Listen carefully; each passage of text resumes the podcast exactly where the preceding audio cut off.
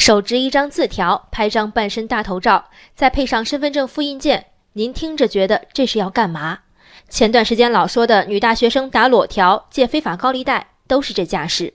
这两天微博上爆出类似的照片，不过其中主角不是大学生，而是哈尔滨师范大学学生的家长。可怜天下父母心，举着请假条拍照的家长们不是在借钱，只是在走孩子请长假的标准流程。有哈师大的老师表示，这么做是为了确保家长知道自己的孩子已请假。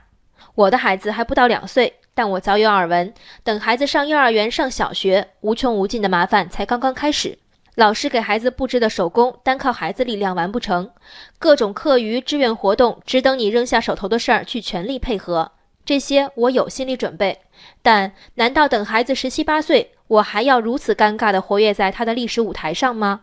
有网友戏称，学校此举应该是从高利贷处得到的灵感，但也有人说，这一规定至少可追溯至二零一五年，谁借谁的灵感还说不好。不知道眼下已经拍照请假的家长们，是否也有一刻在嘀咕，孩子碰上的到底是大学还是黑社会？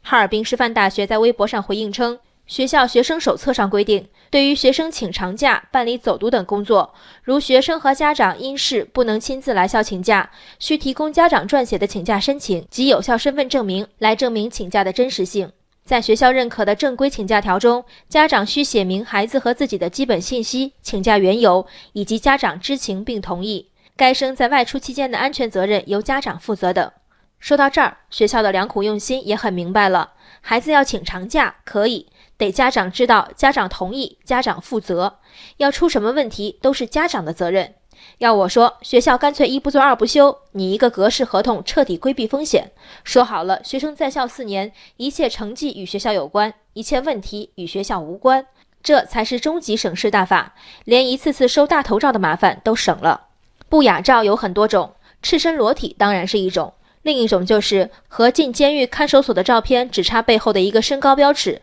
或者看一眼就让人觉得哇，这是在借钱吗？而学校声称的并没有造成难堪。大概说的是学校不觉得难堪，至于家长难堪不难堪，那学校可就爱莫能助了。这种语境下谈对学生的信任是一种奢侈。即将或已经成年的孩子不具备替自己请假的资格和能力，这是一所省属重点高校对自己的学生做出的判断。这还不够，在一百种加强学生管理的手段中，学校唯独选了不雅照这一种。质疑精神、创新精神，学校都有了。只不过都用在了匪夷所思的地方。人生海海，见微知著。我是静文，下期静关键。